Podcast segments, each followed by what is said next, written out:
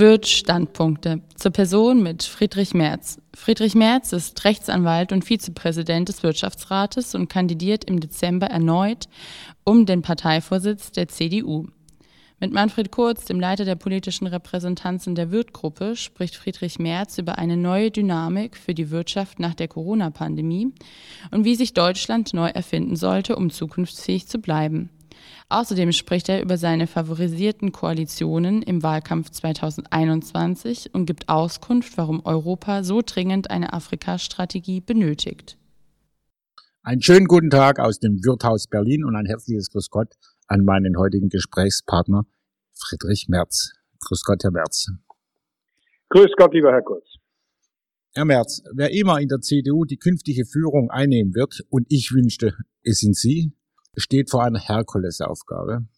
Die Wirtschaft lahmt, die Staatsverschuldung explodiert, die Maastricht-Kriterien werden sowieso geschleift, die über das letzte Jahrzehnt eingeschlagene Sozialdemokratisierung der Gesellschaft verfestigt sich. Jetzt werden Ordnungspolitiker mit einem breiten Kreuz auch gerade nach innen gebraucht. Welche Agenda verfolgen Sie? Herr Kurz, jede Agenda beginnt ja damit, dass man zunächst einmal eine Lageanalyse macht. Wo stehen wir eigentlich? Und der zweite Punkt ist, äh, wo wollen wir eigentlich hin? Und dann muss man drittens den Weg beschreiben, wie man das Ziel erreicht. Ich will mit dem ersten beginnen. Wo stehen wir? Wir sind noch längst nicht durch, äh, durch die äh, Corona-Infektionswelle. es kann sein, dass wir im Sommer und im Herbst äh, eine zweite und eine dritte Welle erleben werden. Das äh, können wir nicht ausschließen. Die Wahrscheinlichkeit ist relativ hoch, vielleicht nicht fürs ganze Land, aber doch für einige Hotspots.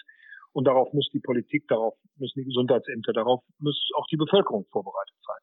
Das ist aber nur der kleinere Teil des Problems. Der größere Teil wird kommen. Wir sehen jetzt schon eine erhebliche äh, Einschränkung des gesamten Wirtschaftsverkehrs. Wir werden am Ende des Jahres feststellen, dass wir mit einem dicken Minus in der wirtschaftlichen Leistung unserer Volkswirtschaft aus dem Jahr herausgehen. Äh, ich äh, habe von Anfang an gesagt und fühle mich in meiner Einschätzung mehr als bestätigt, wir können von Glück reden, wenn das einstellig bleibt. Das heißt, wir werden einen Rückgang, einen Rückgang unserer volkswirtschaftlichen Leistung in der Größenordnung von mindestens acht oder neun Prozent sehen. Das heißt, in, äh, in der Übersetzung, uns fehlt ein Zehntel äh, unserer Wirtschaftsleistung. Uns fehlt ein Zehntel der Einnahmen für die Steuerhaushalte, uns fehlt ein Zehntel der Einnahmen für die sozialen Sicherungssysteme und uns wird ein großer Teil der Arbeitsplätze am Ende des Jahres äh, fehlen. Die Arbeitslosigkeit wird nach oben gehen. Wir haben zurzeit in Deutschland rund 40 Millionen sozialversicherungspflichtig Beschäftigte. Gehen wir nur mal von dieser Bevölkerungsgruppe aus. Wenn wir da auch nochmal in der Größenordnung von acht bis zehn Prozent rechnen, dann kommen nochmal drei bis vier Millionen Arbeitslose hinzu. Tatsächlich haben wir diese Arbeitslosigkeit bereits. Sie ist versteckt in der Kurzarbeit. Sieben Millionen Menschen sind in Kurzarbeit. Drei Millionen weitere Anträge sind gestellt. Das Modell Kurzarbeit wird in das nächste Jahr 2022 ziemlich sicher flächendeckend verlängert. Also wir müssen uns darauf einrichten, über den Jahreswechsel 2021, 2020, 2021 eine massive Störung des gesamtwirtschaftlichen Gleichgewichts zu haben und auch eine erhebliche äh, Reduzierung des verfügbaren Arbeitskräftepotenzials oder anders ausgedrückt der vorhandenen Arbeitsplätze in Deutschland. So, was müssten wir erreichen? Was wäre das Ziel? Wir müssten erreichen, wenigstens innerhalb der nächsten ein bis zwei Jahre aus dieser Situation wieder herauszukommen. Wir brauchen wirtschaftliches Wachstum, wir brauchen Innovation, wir brauchen neue Arbeitsplätze und wir müssen im Grunde genommen eine neue Dynamik für unsere Volkswirtschaft entfalten. Wie geht das? Das ist die große Frage, die sich ja nicht nur an die Politik und an die Unternehmen, an die Gesellschaft stellen, sondern auch an die Wissenschaft, an die Forschungsinstitute, die sich alle mit keiner Frage so intensiv beschäftigen wie genau mit dieser. Meine persönliche Antwort auf einen kurzen Nenner gebracht ist, wir werden nicht zurückkehren zum Status quo ante. Es gibt kein Zurück zu der schönen, guten alten Zeit vor Corona. Wir müssen den Blick nach vorn richten und äh, diese Volkswirtschaft, dieses Land, auch diese Bürokratie mit einem erheblichen Innovationsschub auszustatten, so dass wir die lange überfällige äh, Modernisierung, die Innovation unserer Volkswirtschaft voranbringen. Das hört sich jetzt alles sehr schön an. Das ist im Grunde genommen auch nicht mehr als eine reine Überschrift.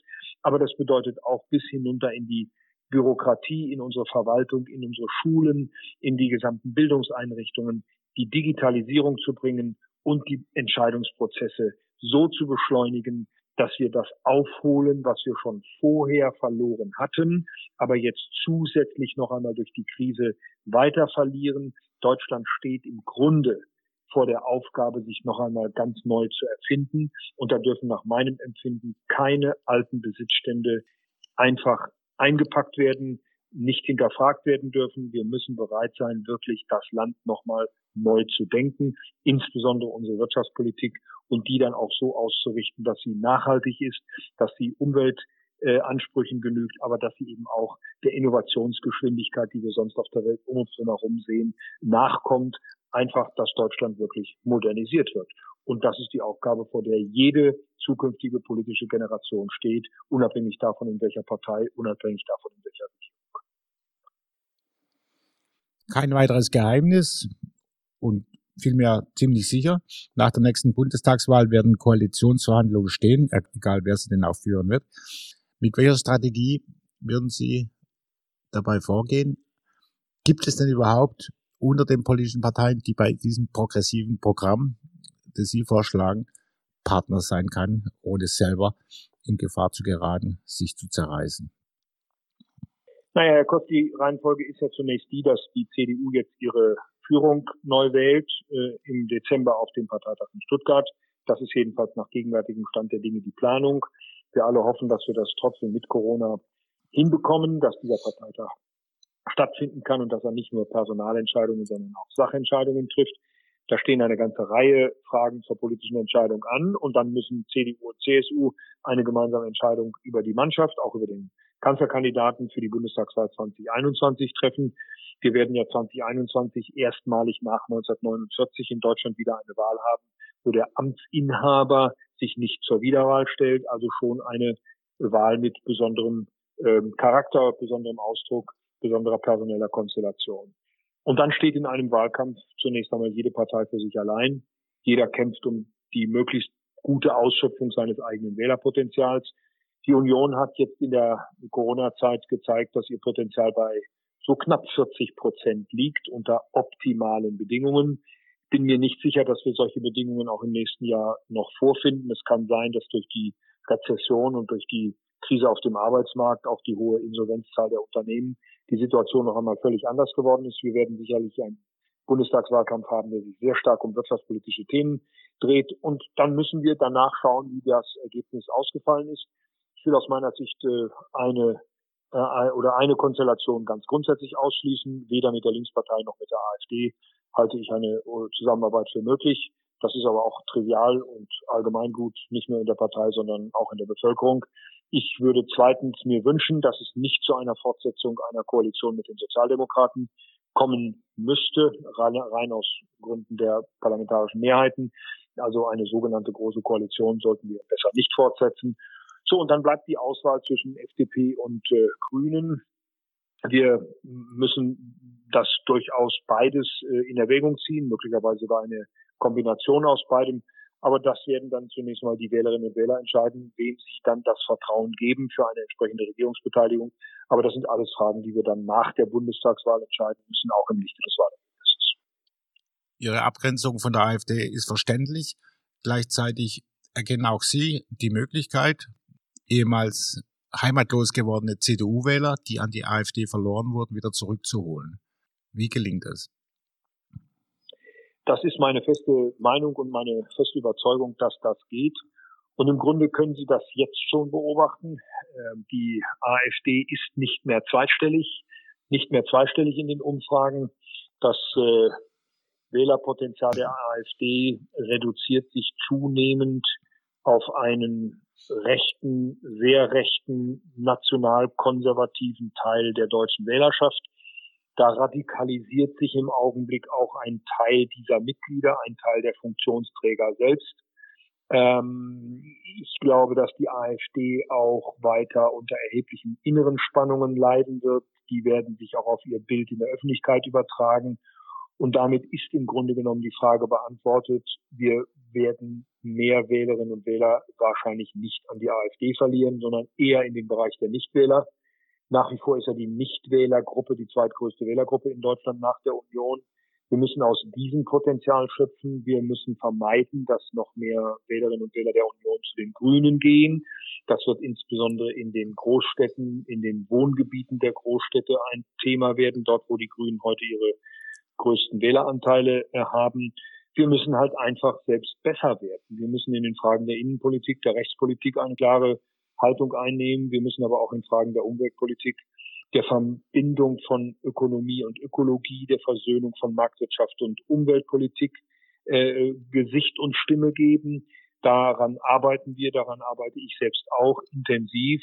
Und wenn uns das gelingt, dann äh, können wir in der Tat dort, wo wir sind, nämlich in der politischen Mitte Deutschlands, unser Wählerpotenzial so weit konsolidieren, dass wir, sagen wir mal, aus heutiger Sicht ein Potenzial von 35 plus X erreichen, Wobei, wie groß dieses X geschrieben wird, das werden sicherlich auch die Zeitumstände im nächsten Jahr im Sommer und im nächsten Jahr im Herbst äh, bestimmen, die von uns heute noch keiner vorhersehen sehen kann.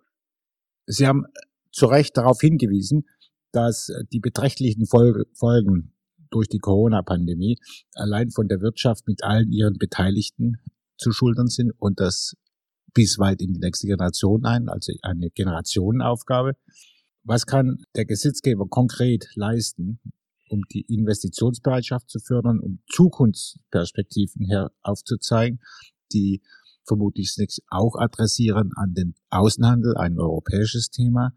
Dabei fällt mir natürlich aktuellerweise das Vereinigte Königreich ein. Können wir es uns leisten, auf ein ehemaliges Mitgliedsland wie das Vereinigte Königreich als Handelspartner zu verzichten?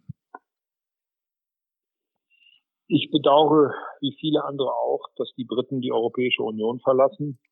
Sie sind ja formal bereits äh, seit dem 1. Januar 2020 nicht mehr dabei. Sie nehmen im Laufe des Jahres 2020 noch am europäischen Binnenmarkt teil. Auch das endet am 31.12.2020 und dann sind sie im Januar 2021 vollständig draußen. Das ist für Europa ein schwerer Rückschlag.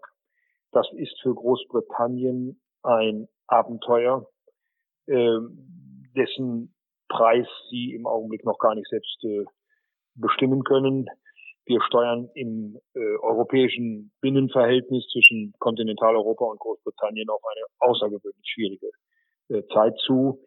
Ich äh, bleibe trotzdem bei meiner Einschätzung, dass wir alles tun sollten, um die Briten so eng wie möglich an Europa auch zu binden. Sie bleiben in der NATO. Sie sind Teil auch der internationalen westlichen Völkergemeinschaft. Wir sollten so viel wie möglich auch im wirtschaftspolitischen Bereich mit ihnen zusammenarbeiten. Großbritannien war für Deutschland auch immer innerhalb der Europäischen Union ein wichtiger Handelspartner.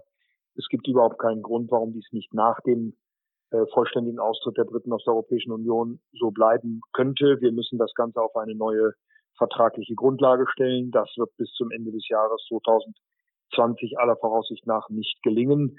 Aber trotzdem sollten wir Großbritannien nicht abschreiben. Im Gegenteil, sie bleiben auch in Zukunft außenpolitisch, sicherheitspolitisch, in der Außenwirtschaftspolitik. Ich nenne nun mal das Stichwort China und Hongkong. Aber sie bleiben auch in der Frage der europäischen Wirtschaftspolitik ein enger und wichtiger Partner für uns. Seit Jahr und Tag beobachten wir eine geoökonomische Verschiebung der Gewichte in Richtung Asien. Dieses Jahrhundert kündigt sich als ein chinesisches an. Deren Gesellschaftsmodell hat mit unserem Verständnis, um es milde auszudrücken, nicht wirklich viel zu tun. Gleichzeitig nehmen chinesische Unternehmen neben den US-amerikanischen Tech-Konzernen eine technologische Führerschaft bei der Digitalisierung ein. Was hat die Europäische Union federführend, was hat Deutschland gerade in der Ratspräsidentschaft dem entgegenzusetzen? Die Frage, wie wir mit China umgehen, ist eine Frage, die uns wahrscheinlich die nächsten Jahre, wenn nicht Jahrzehnte beschäftigen wird. Sie haben es völlig zu, richtig, zu Recht gesagt. Ähm, China tritt mit einem großen politischen und ökonomischen Machtanspruch auf die Bühne der Weltpolitik. Ähm, ja, vielleicht erleben wir ein asiatisches Jahrhundert. Ja, wahrscheinlich wird dieses asiatische Jahrhundert sehr stark von China geprägt werden. Und wir müssen uns, wenn wir das so sehen, vielleicht auch von einigen Illusionen verabschieden. Eine davon hatte ich auch über lange Zeit. Ich habe sie schon seit geraumer Zeit nicht mehr. Dass nämlich eine wirtschaftliche Öffnung auch mittelfristig zu einer politischen Öffnung führen könnte und würde. Wir sehen im Augenblick in China, dass das Gegenteil eintritt. Die wirtschaftliche Öffnung ist nach wie vor in Grenzen vorhanden. Deutsche Unternehmen verdienen in China gutes Geld. Gleichzeitig nimmt die politische Repression im Land massiv zu und die Aggressionen in der Außenpolitik Chinas ebenfalls. Man muss ja nur einmal auf die Landkarte schauen, um zu sehen, was da etwa im ostchinesischen Meer, aber auch im südchinesischen Meer geschieht. China ist mit einer aggressiven Expansionspolitik noch unterhalb der Schwelle militärischer Aktionen unterwegs. Äh, sie sind auch offensichtlich nicht bereit, sich an internationale Vereinbarungen, an internationales Recht zu halten. Sie sind auch erkennbar nicht mehr bereit, Verträge einzuhalten, zum Beispiel den über Hongkong, den sie abgeschlossen haben 1997 mit dem Versprechen, 50 Jahre zwei Systeme in einem Staat zu erlauben. Diese 50 Jahre sind bereits nach weniger als der Hälfte offensichtlich abgelaufen. Das heißt, um es realistisch einzuschätzen, wir haben es hier mit einem aggressiv vorgehenden äh, Land zu tun, das mit über einer Milliarde Einwohner ein wesentlicher Faktor schon vorher gewesen ist, aber jetzt auch sicherheitspolitisch eine destabilisierende Wirkung auf die gesamte Weltgemeinschaft auslöst. Damit muss Europa umgehen, damit muss China umgehen, damit müssen wir in Deutschland lernen, umzugehen. Die Zeiten des fröhlichen Miteinanders in Deutschland und in China sind nach meiner Einschätzung vorbei. Wir stehen vor sehr schwierigen, möglicherweise auch aggressiven Konfrontationen, die China mit dem Rest der Welt sucht. Amerika gibt seinerseits eine sehr aggressive Antwort darauf. Ich würde uns nicht empfehlen, diese Antwort auch zu geben, aber wir müssen selbstbewusster werden. Wir müssen vor allen Dingen in Europa geschlossen auftreten. Wir brauchen eine europäische China-Strategie. China hat eine Europastrategie. China hat auch eine Afrika-Strategie. Aber Deutschland hat weder eine China-Strategie noch eine Afrika-Strategie. Und wenn ich sage Deutschland, dann ist das auch schon zu kurz gegriffen. Es reicht nicht, wenn wir uns darüber einig sind, was wir tun wollen. Wir müssen es mit wenigstens einigen europäischen Ländern, am besten vielen gemeinsam tun, um hier auch ein entsprechendes politisches Gewicht in die Waagschale zu bringen. Wir brauchen hier eine gemeinsame politische Herangehensweise. Und das ist genauso, wie ich es eben im Zusammenhang mit Corona gesagt habe. Erst die Analyse, dann die Beschreibung des Ziels und dann die Aufnahme des Weges dorthin. Das ist gegenüber China wahrscheinlich eine der schwierigsten außenpolitischen Aufgaben, vor denen Europa in den nächsten Jahren steht. Sie legen zu Recht äh, einen Finger in die Wunde. Die Europäische Union findet einfach keine gemeinsame Antwort auf die strategischen Herausforderungen der Zukunft. Nicht in der Sicherheits- und Verteidigungspolitik, nicht in der Finanz- und Wirtschaftspolitik und auch nicht in der Wettbewerbspolitik, gerade nicht. Stichwort Kohäsionspolitik der Europäischen Union. Noch in europäischen Integrationsfragen. Mir scheint die Zeit für grundsätzliche, grundlegende Reformen der Europäischen Union und auch der Verträge dringend angeraten zu sein. Teilen Sie diese Meinung? Ja, Herr Kurz, ich teile diese Meinung. Ich bin aber auch realistisch. Wir, die Europäische Union, jetzt auch während der deutschen Ratspräsidentschaft im zweiten Halbjahr 2020, steht vor drei großen Herausforderungen, die jetzt kurzfristig angegangen und gelöst werden müssen. Erstens, es muss das große Corona-Hilfspaket in der richtigen Weise auf den Weg gebracht werden. Zweitens, es muss die gesamte finanzielle Vorausschau für die Europäische Union für die nächsten sieben Jahre beschlossen werden. Das ist zwingend, sonst kann ab 1. Januar 2021 Europa kein Geld mehr ausgeben. Und drittens, man muss den Brexit sozusagen antizipieren und darauf vorbereitet sein, dass möglicherweise sogar ein Brexit ohne Vertrag stattfindet zum Jahreswechsel 2021. Das sind jetzt die Aufgaben, die kurzfristig gelöst werden müssen. Aber ich stimme Ihnen zu, wir brauchen jetzt auch parallel dazu, und da müssen die politischen Parteien ihrerseits einen wirklichen Beitrag leisten, wir brauchen parallel dazu eine Diskussion über Europa. Und die Frage muss lauten, welches Europa wollen wir eigentlich?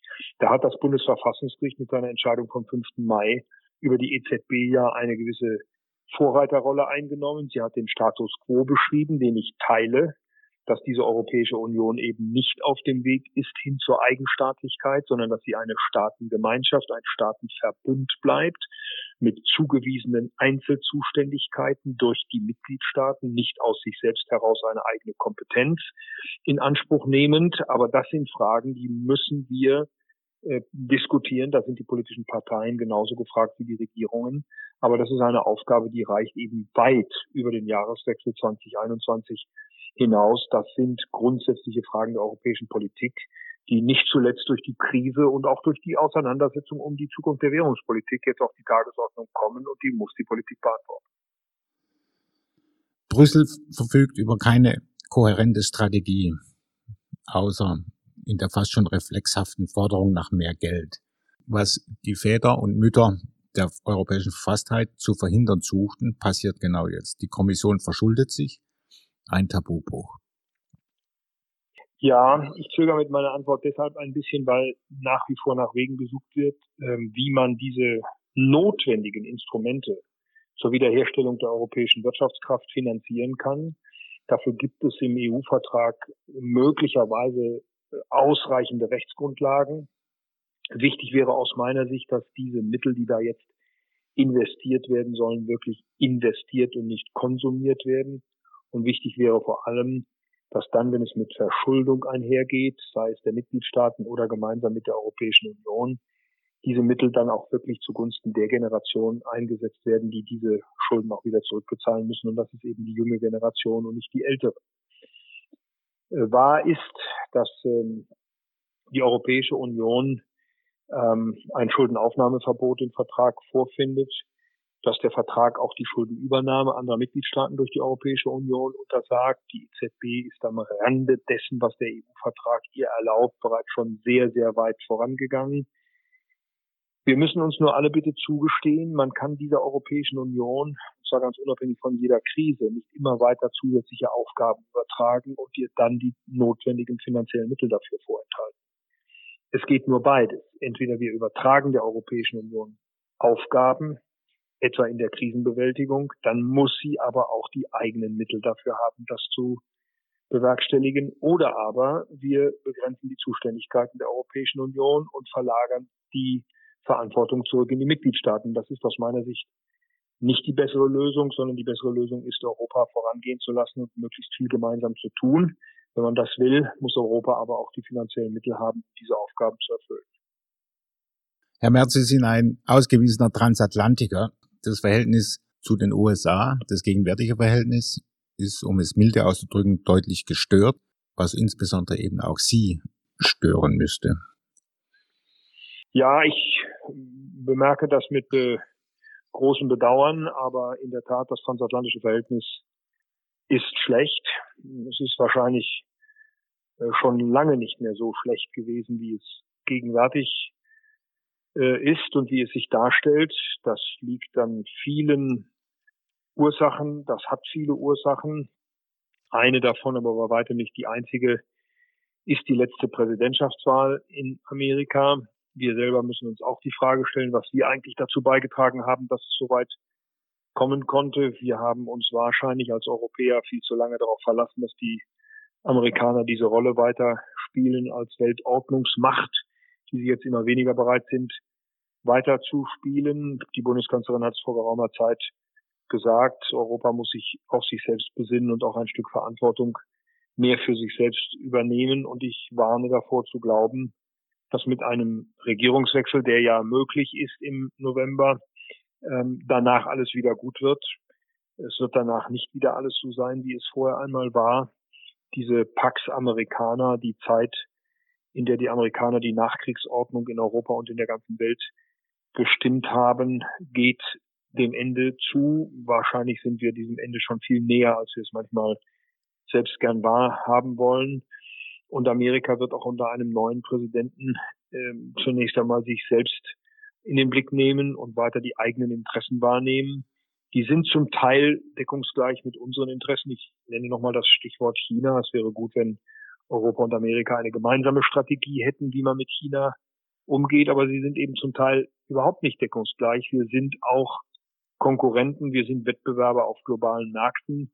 Wir sind auch politisch nicht in allen Fragen immer einer Meinung und alles das spricht aus meiner Sicht eben auch dafür, dass wir eine stärkere europäische Integration in der Außenpolitik, in der Sicherheitspolitik, in der Außenwirtschaftspolitik herbeiführen und dass wir auch gegenüber Amerika mit einer Stimme sprechen. Die Amerikaner werden uns Europäer umso ernster nehmen, umso stärker das Gewicht ist, so größer das Gewicht ist, das wir in die Waagschale bringen und das bringen wir eben nur zusammen in die Waagschale. Das schafft einer allein nicht und insofern ist auch die Entwicklung in Europa ähm, mit dem Blick auf Amerika sehr wichtig und umgekehrt Amerika gibt Europa eigentlich Anlass für sich genommen schon genug zu sagen, wir brauchen hier eine stärkere europäische gemeinsame Haltung.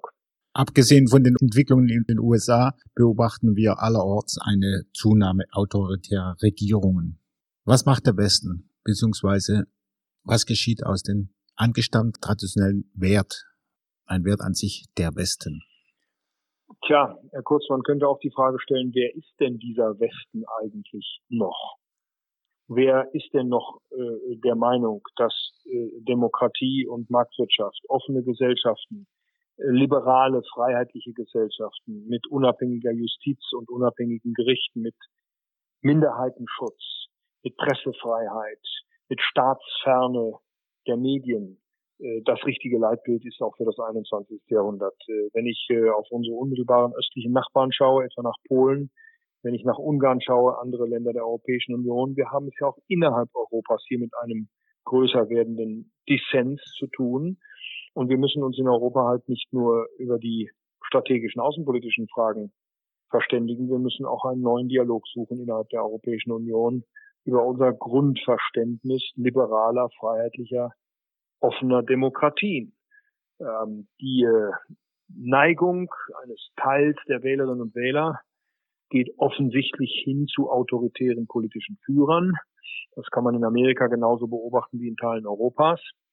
Aber wir werden auch in diesen Teilen der Welt sehen, dass nicht autoritäre politische Führung, sondern die mühsamen Entscheidungen einer liberalen, offenen, freiheitlichen, demokratischen Gesellschaft am Ende des Tages die tragfähigeren Lösungen sind. Also wir werden für die Demokratie, für Offenheit und Liberalität auch in den nächsten Jahren wieder verstärkt werben müssen.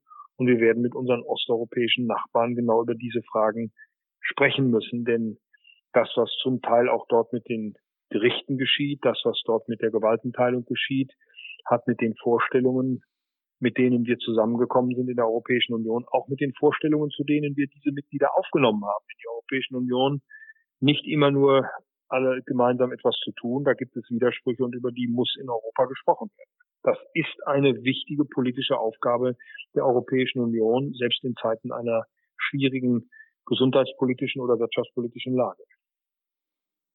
Ich kehre zurück zum Beginn unseres Gespräches mit der Einschätzung, dass immer, wer es auch sei, in der CDU die künftige Führung einnehmen wird, ein breites Kreuz braucht.